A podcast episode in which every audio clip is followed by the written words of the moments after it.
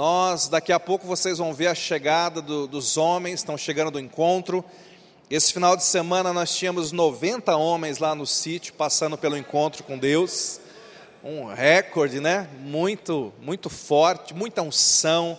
Deus se movendo de uma forma sobrenatural. E além dos homens, ontem de manhã eu estive ministrando ali no retiro de jovens de Cabriúva, 330 jovens estavam ali, estão, né? Porque eles ficaram agora até 18 horas mais ou menos por ali, buscando a Deus esse final de semana. Então, foi um final de semana muito forte. Ontem à noite, um culto poderoso. Tive notícias, né, da palavra que foi ministrada e da unção liberada. Então, Deus tem feito grandes coisas em nosso meio. Amém, queridos? Grandes coisas. Eu quero convidá-lo a abrir a sua Bíblia no livro de Atos dos Apóstolos, capítulo 10 verso 38. Eu vou, eu quero, nesse momento, né, talvez você esteja chegando agora ou nos assistindo, então eu quero, para te contextualizar, dizer que nós temos estudado, e este é, é praticamente o último final de semana desse tema, nós temos estudado sobre os frutos e os dons do Espírito. O Espírito Santo, ele se revela na nossa vida, produzindo em nós frutos. Pastor, o que são frutos? São virtudes: paz, alegria, bondade, benignidade. Então, as virtudes do Espírito Santo, que são os frutos do Espírito Santo, mas o Espírito Santo também ele se manifesta na nossa vida, produzindo, realizando obras sobrenaturais, que nós chamamos de dons do Espírito. Então, amados, nós cremos tanto no poder de Deus, que precisa se manifestar em nós, diga poder de Deus. Ah, como é bom você crer no poder de Deus. Você ouviu aqui um testemunho? Nós acabamos de agradecer pela cura do câncer de mama da Bruna. E quantas e quantas vezes pessoas vêm até esse lugar e pedem oração e nós oramos e nós vemos o poder de Deus se manifestando. Isso é o poder de Deus, nós cremos no poder de Deus, amém? É real. A Manu, né? Está aí a Manu, curada também, glória a Deus, família linda. Gente, nós vemos isso constantemente. Nós cremos no poder de Deus, Deus liberta, Deus cura. Se você tem uma causa, se você está passando por uma situação que você diz assim, isso é impossível, você veio para o lugar certo. Um dos, dos nomes que nós damos para Deus é Deus dos impossíveis, porque para Ele não há impossível, na verdade, Ele opera tudo, Ele tem poder para agir na nossa vida, amém, queridos? Agora veja, a questão não é só receber o poder sobrenatural do Senhor, Ele não quer apenas derramar o poder dele sobre nós, ele quer derramar muito mais do que isso.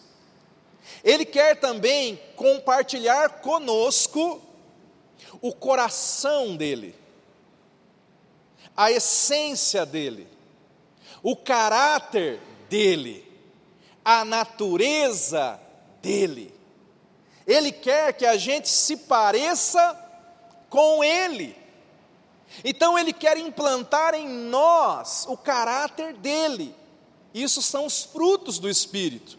O poder são os dons do Espírito. Mas o caráter dele, a natureza dele, são os frutos do Espírito. E Atos capítulo 10, verso 38, diz assim: Como Deus ungiu a Jesus de Nazaré, com o Espírito Santo. Olha, Jesus foi ungido.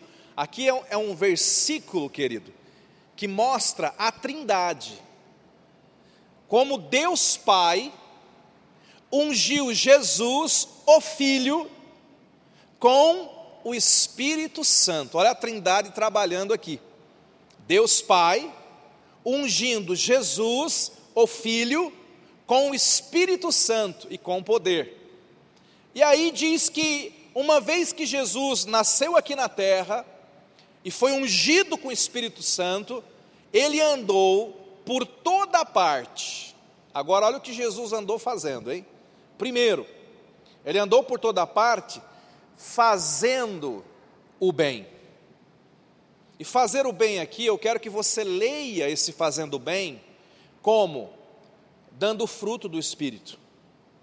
Fazendo bem como, como manifestando essa natureza amorosa de Deus, manifestando compaixão, manifestando bondade, benignidade, manifestando a alegria, manifestando a paz, por todo lugar onde Jesus ia, ele fazia o bem, porque ele foi ungido com o Espírito Santo, ele estava ali manifestando a própria natureza de Deus, mas não apenas fazendo o bem, ele também andava, segundo a Bíblia, curando todos os oprimidos do diabo, porque Deus era com ele. E aqui, quando fala curando todos os oprimidos do diabo, já não é mais o fruto, agora é o poder. Está dizendo que quando ele encontrava um doente que estava oprimido por aquela enfermidade, ele curava. Quando ele encontrava uma pessoa oprimida por um demônio, ele libertava aquela pessoa. Você percebe então que, por muitos séculos, o Deus Todo-Poderoso, ele quis se revelar na terra. Por muitos séculos, o Deus Todo-Poderoso quis se expressar na terra. Mas quando Jesus veio, Jesus veio também com essa missão. Jesus veio, gente, para morrer na cruz por nós. Todos nós pecamos, merecíamos a morte e morte de cruz. Mas Jesus veio para morrer na cruz em nosso lugar, mas não só para isso. Jesus também veio para revelar o Pai para nós. Jesus veio para revelar Deus na terra. Jesus veio para expressar Deus na terra. E como que Jesus fazia isso? Uma vez, um discípulo de Jesus falou assim para ele: Mostra-nos o Pai. E ele fala: Mas Felipe, eu estou há tanto tempo convosco, como é que você pergunta isso? Quem me vê a mim, vê o Pai. Porque Jesus ele estava aqui manifestando e expressando Deus. E como que ele fazia isso, pastor? Através de duas formas. Ele tinha que manifestar a natureza, diga natureza. Ele tinha que manifestar a natureza de Deus a essência de Deus, o caráter de Deus, o fruto do Espírito. E ao mesmo tempo, ele tinha que manifestar o poder de Deus, o sobrenatural de Deus, a unção de Deus, também nessa terra. Os irmãos entenderam isso? E Jesus fez isso muito bem. Jesus manifestava a natureza de Deus, quando ele acolhia pessoas, quando ele procurava os perdidos, quando ele, ele procurava aquelas pessoas, tinha compaixão pelas pessoas que sofriam. Isso é a natureza de Deus, gente. E ele manifestava o poder quando ele curava e libertava pessoas. Mas tem um problema. Qual o problema? Jesus morreu. Jesus ressuscitou. E Jesus foi para o céu. E agora? Quem vai expressar Deus na terra? Se a grande expressão de Deus que era Jesus foi embora, e agora? Quem vai representar Deus na terra? Quem vai representar essa natureza e esse poder de Deus? A Bíblia fala em 1 João, capítulo 4, verso 17, uma verdade muito poderosa que nós temos que entender, crer e praticar. 1 João, capítulo 4, verso 17. Não é o Evangelho de João, não, é 1 João, primeira carta do apóstolo João, capítulo 4, verso 17. Diz assim: Dessa forma, o amor é aperfeiçoado em nós, a fim de que tenhamos total segurança ou confiança no dia do juízo, Pois, assim como Ele é, somos nós neste mundo. Qual que é a verdade poderosa desse versículo? Tudo é lindo aqui, mas esse final você tem que guardar. Segundo ele é, segundo quem? Assim como Jesus é. Esse ele aqui é Jesus. Assim como Jesus é, também nós somos neste mundo. Pastor, eu não estou entendendo ainda. O que, que esse versículo está querendo dizer? Esse versículo está tá querendo dizer que eu e você, nós somos chamados para caminhar no mesmo ministério de Jesus, para manifestar aqui na terra a natureza de Deus, o poder de Deus. E esse texto está dizendo que assim como Jesus é, nós devemos ser. Tem um livro antigo, que eu até recomendo para você, o, o, o, título é bem sugestivo e tem a ver com o que eu estou falando. O nome do livro é Em Seus Passos, o que faria Jesus? E, e dando uma prévia, uma boa resumida assim do, do assunto do livro, a questão é a seguinte: essa situação que você está enfrentando, essa decisão que você tem que tomar, a forma como você está lidando com essa pessoa, em seus passos, o que faria Jesus? É uma reflexão que a gente tem que fazer. Se Jesus estivesse vivendo a minha vida, como ele a viveria? Se Jesus estivesse vivendo a minha vida, como ele se comportaria? Porque eu tenho que procurar me parecer com o meu Jesus, amém, queridos? Assim como ele é, eu também devo ser. Isso aqui é um chamado para nós, é um chamado para a gente expressar a natureza de Deus, a essência de Deus, e é um chamado também para a gente buscar o poder de Deus, a unção de Deus, os dons espirituais. Quer ver mais um versículo para eu fundamentar isso aqui? Mais um, por favor. 1 Pedro capítulo 1. 1 Pedro capítulo 1, verso 3 e 4. Vamos ler primeiro o verso 3. Eu amo esse versículo 3. 1 Pedro, ah não, perdão, agora fui eu que errei, hein? 2 Pedro, 2 Pedro, capítulo 1, verso 3. 2 Pedro, capítulo 1, verso 3. Olha o que está escrito lá. Visto como, pelo seu divino poder, nos têm sido doadas todas as coisas que conduzem à vida e à piedade, pelo conhecimento completo daquele que nos chamou para a sua própria glória e virtude. Segura esse versículo aí. Esse versículo está falando que há um divino poder, há um divino poder disponível para mim e para você. Fala para quem está do teu lado, existe um poder divino disponível para mim e para você. Amém, queridos? Para que serve esse poder, pastor? O versículo fala.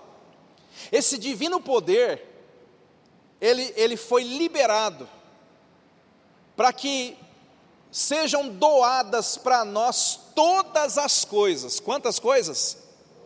Todas. Todas as coisas que conduzem à vida e conduzem à piedade. Em outras palavras, o divino poder está liberado para mim e para você, para tudo aquilo que é bom, para tudo aquilo que conduz à vida. Você pode orar e você pode esperar a manifestação de Deus para tudo aquilo que é bom. Como assim, pastor? Tem gente que ora para tudo aquilo que é mal? Tem também. Você sabe que quando a pessoa estava no mundo, né? Ela ia na macumba lá encomendar um trabalho, né? Contra a pessoa lá. Aí ela converte. Aí ela vira um macumbeiro gospel. Porque ela pensa que Deus de fato é, é igual lá, que tem o lado da direita ou da esquerda, né? Aquela coisa toda. Não, aí, aí a pessoa está na fé agora, e ela fala: Deus, pesa a mão no fulano. Como se o divino poder pudesse ser usado para a morte, para coisas que conduzem à morte. Não pode. Fala para quem está do lado: não pode. Fala para outra pessoa e não funciona assim. o divino poder é para coisas que conduzem à vida. E é para coisas que conduzem à piedade, é para coisas boas, mas ele está disponível para mim e para você. Eu e você somos chamados para manifestar o poder de Deus. Comece a crer nisso. Comece a crer nessa verdade. Você trabalha com alguém que está com uma necessidade, tenha ousadia, fala, fulano, posso orar por você? Talvez você ore pela pessoa na frente da pessoa. Aí você fala assim, pastor, eu tenho vergonha, não tem problema. Você sabe que ela está com um problema, comece a orar por ela, ainda que seja longe dela. Mas comece a orar por ela, porque quando você ora, você começa a liberar o poder de Deus sobre a vida daquela pessoa. Amém? Talvez você seja essa pessoa necessitada. E eu estou motivando você, incentivando você a buscar o poder de Deus, a buscar milagres, a buscar o Jesus que cura, que transforma, que liberta, que muda situações. Amém? Mas veja, é gostoso buscar o poder. O verso 3 é o verso do poder. Mas olha, se prepare aí. Olha o verso 4 comigo. Porque o verso 4 é o verso do fruto. É o verso do caráter.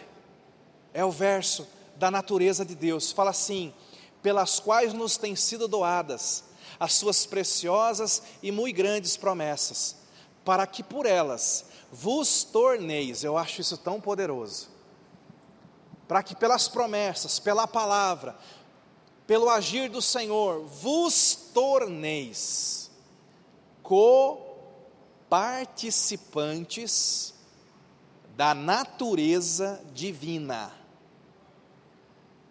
Co participantes da natureza divina, livrando-vos das, da corrupção e das paixões que há no mundo. Segura esse versículo. Veja que o verso 3 fala poder divino.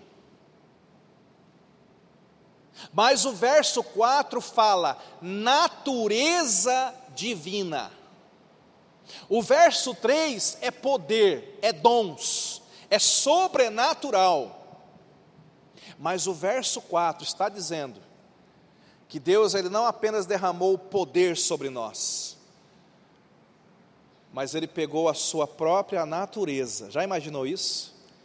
Seu próprio coração, seu próprio caráter santo, justo, amoroso e bom e através do Espírito Santo, Ele derramou essa natureza sobre nós. Diga assim: Eu tenho a natureza de Deus dentro de mim. Diga de novo: Eu tenho a natureza de Deus dentro de mim. E esse texto está dizendo que essa natureza de Deus vai me livrar da corrupção, das paixões que há no mundo. Por quê? Porque é claro, queridos, que todos nós nascemos em pecado, e nós temos uma inclinação para o mal. Se alguém prejudica você, a, a inclinação natural sua é ser pior com aquela pessoa. Já viu aquela frase? Bom comigo, bom com ele, ruim comigo, pior com ele. Essa é a inclinação do mundo.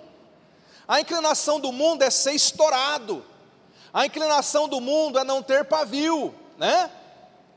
Mas você de repente recebe dentro de você, você tem que crer nisso. Quem nasce de novo recebe dentro dele a natureza de Deus. E essa natureza, não vou entrar no outro texto, mas essa natureza, diz a Bíblia, ela vem e ela é chamada de, olha isso, divina semente. A natureza é uma divina semente, eu gosto disso também. Por quê?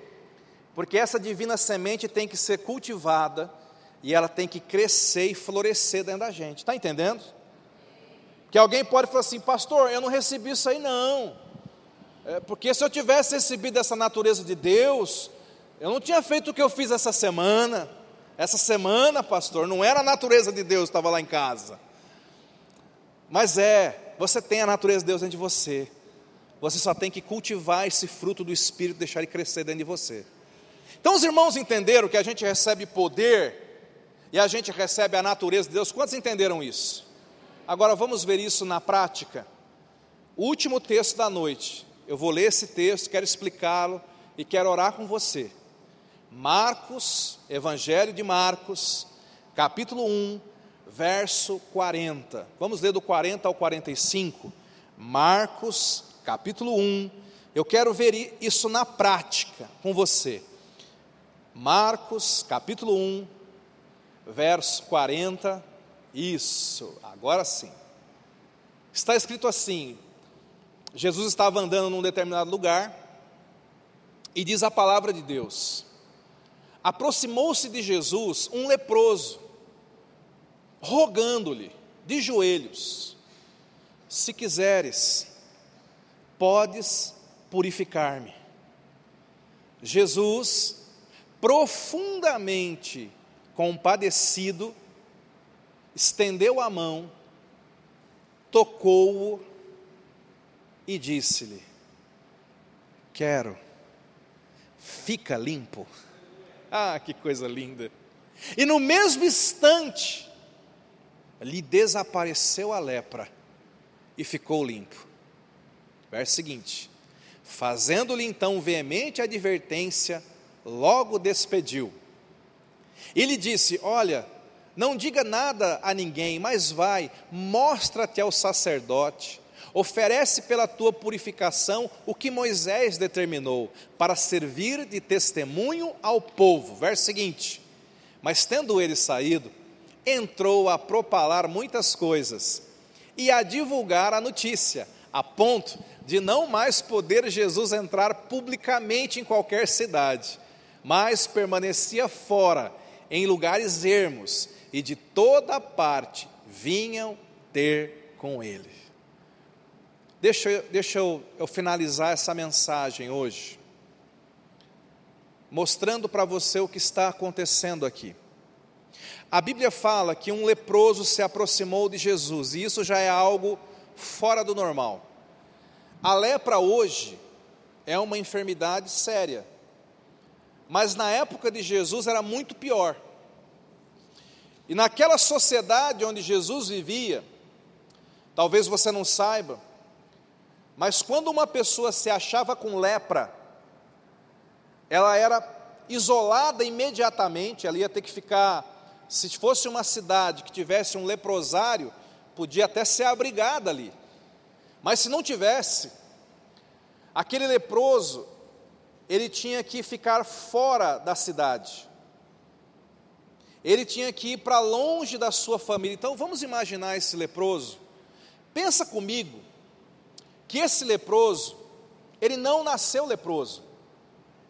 A Bíblia não diz, mas ele pode ter crescido, ele pode ter casado, ele pode até ter tido filhos, a gente não sabe.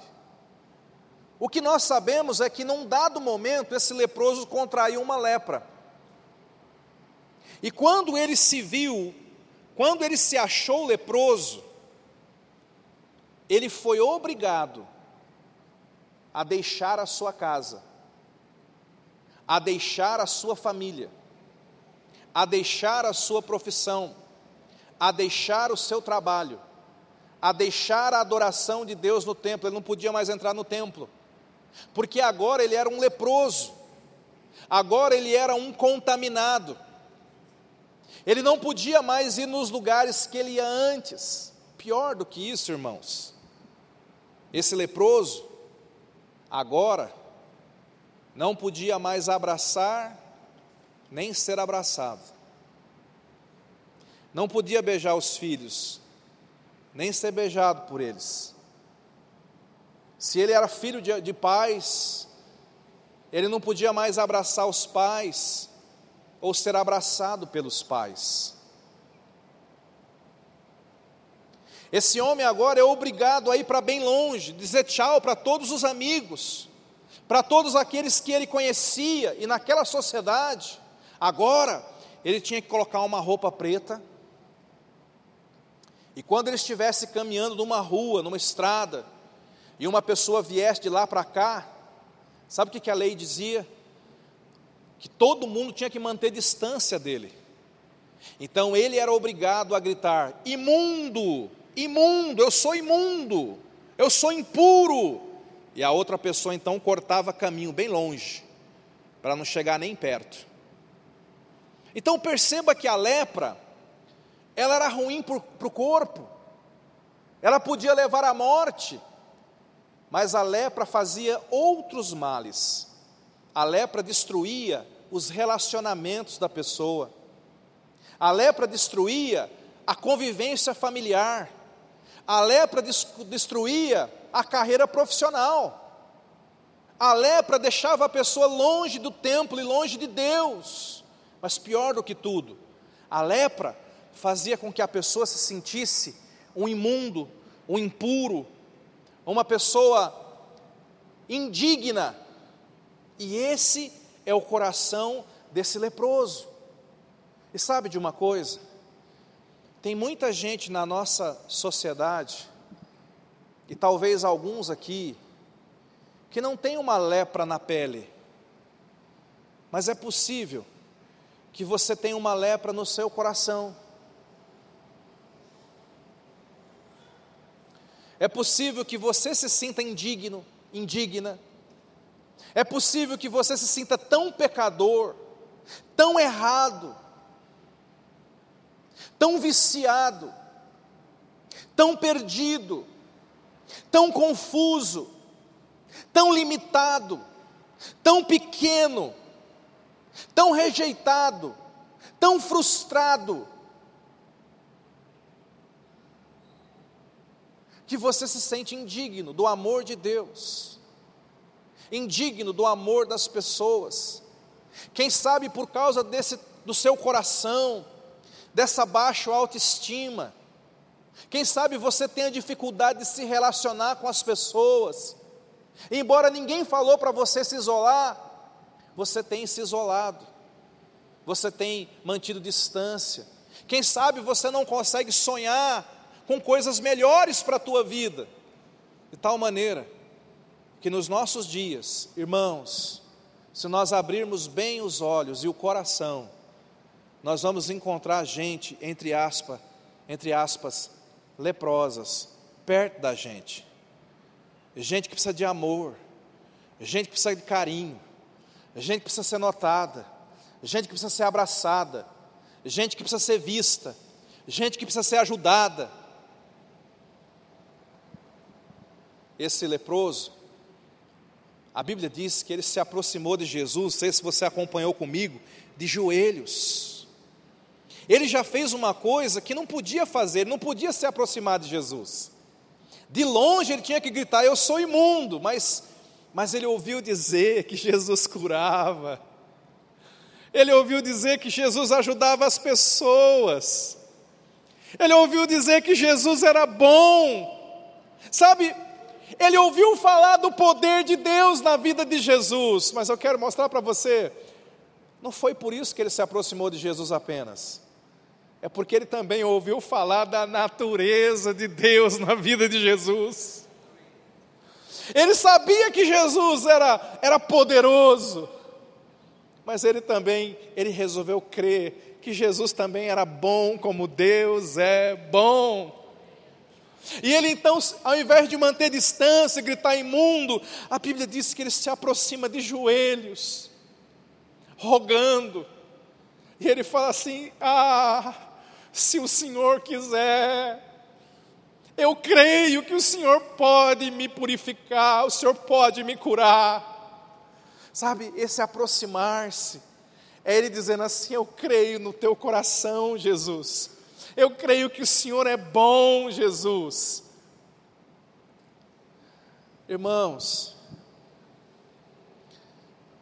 tem tanta coisa para a gente aprender aqui. Primeiro, se você é esse leproso, se você fala, pastor, eu tenho áreas que precisam ser curadas na minha vida, eu estou dizendo para você, olha para esse Jesus Todo-Poderoso, Ele tem poder para operar milagres, mas o mais lindo é que esse Jesus te ama e ele quer tocar na tua vida.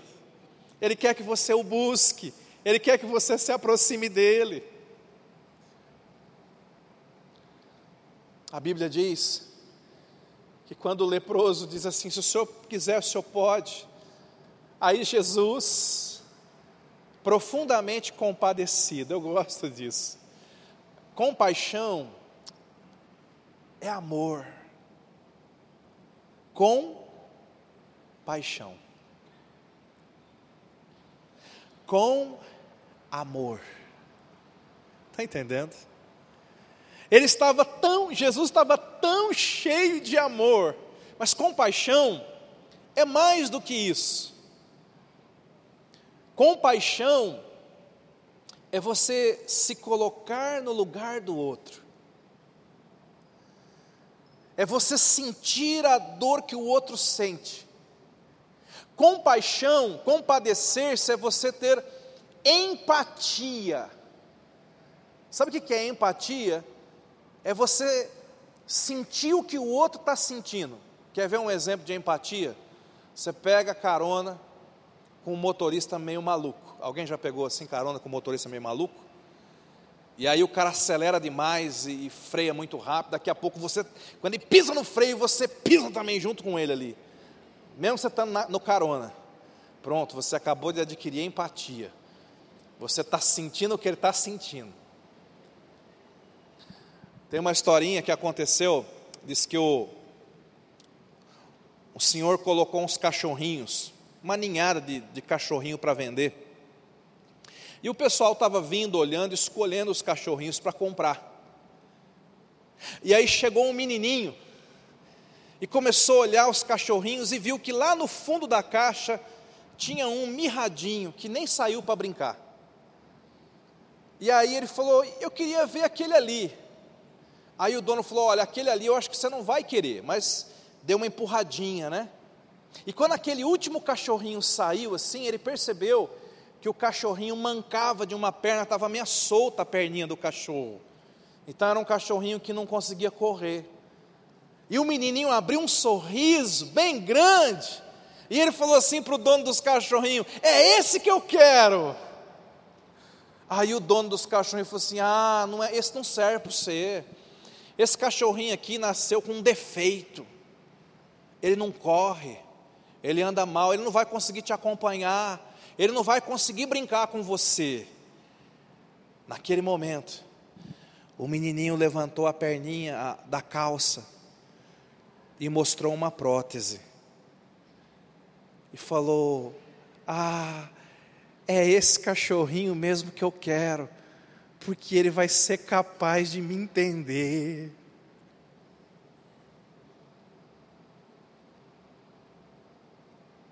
Isso é empatia. Há dois mil anos atrás, Deus olhou do céu à terra e nos viu tão limitados e pecadores. E aí Jesus veio e se fez igual a nós. Viveu tudo o que a gente vive, sofreu tudo o que a gente sofre, porém sem pecar. E é por isso que a Bíblia diz que nós temos um sumo sacerdote que consegue se compadecer da gente, porque ele passou tudo o que a gente passa. Jesus foi perseguido, viu? Jesus foi caluniado, Jesus foi rejeitado, Jesus foi incompreendido, Jesus cansou, Jesus sofreu a dor da decepção, a dor da ingratidão, tudo que você já passou, o nosso sumo sacerdote já passou também. É por isso que ele te entende, é por isso que ele nos compreende. Jesus se coloca no lugar daquele homem quando ele diz: Se o senhor puder, o senhor pode me, me purificar. E aí, Jesus, cheio de compaixão, isso aqui é a natureza de Deus que estava em Jesus, que está na sua vida também. Jesus estende a mão Isso é tão lindo, sabe? Porque Jesus podia simplesmente dizer: Eu quero, à distância. Jesus podia simplesmente dizer: Seja curado aí no lugar que você está. Mas não foi isso que Jesus fez. Jesus foi até o leproso, estende a mão e toca. E esse verbo tocar no hebraico, segura essa, significa abraçou.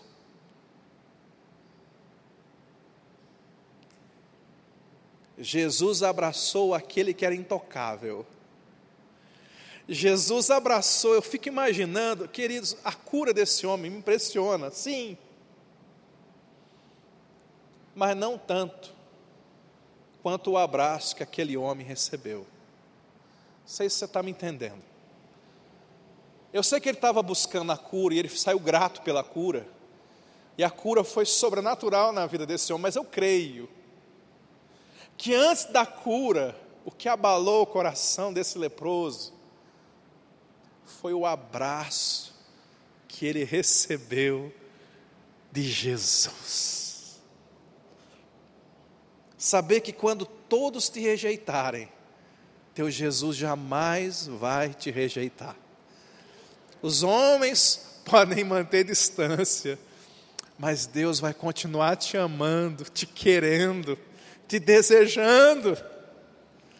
A Bíblia diz que Jesus o toca e Jesus fala para ele: Eu quero, seja limpo.